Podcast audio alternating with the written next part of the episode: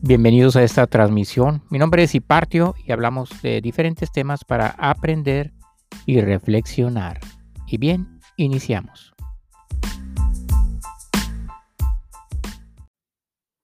El día de hoy, amigos, les leeré otro escrito. Se trata de la Odalía número 222 y dice así.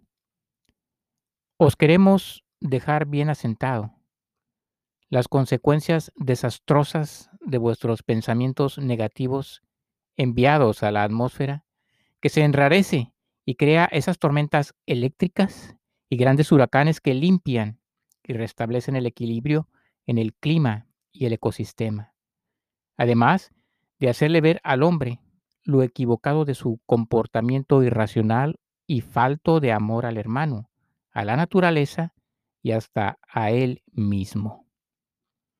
Como vosotros no hacéis nada para encaminaros hacia la fraternidad sin fronteras y sin parcelas, es decir, sin países, sin propiedad privada, sin dinero, sin religiones, sin clases sociales y sobre todo sin guerras.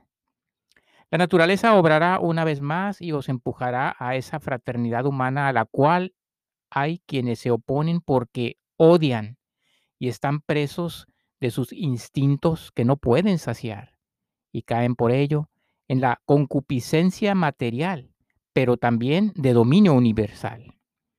Todo ello a su idea de venganza y realmente desean la desaparición de la raza humana. Sin embargo, sabedora la ley de antemano de estas tendencias supremáticas, Preparó el terreno para utilizar las corrientes negativas de esos seres negros de hollín para derribar lo que ellos sostienen en su afán de sentirse distintos a los demás y verlos como objetos y no como sus hermanos.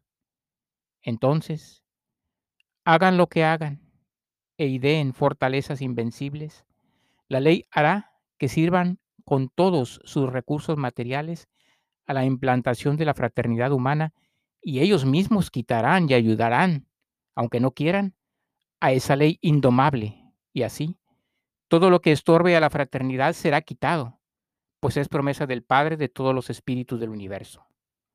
La ley posee miles de medios para conseguir sus fines y los conseguirá. Aceptemos pues esa ley y emitamos cada uno de nosotros pensamientos de amor al hermano y seamos bondadosos en todo acto que realicemos e iniciemos con el respeto a los demás y ayudémonos unos a otros como hermanos de un mismo Padre.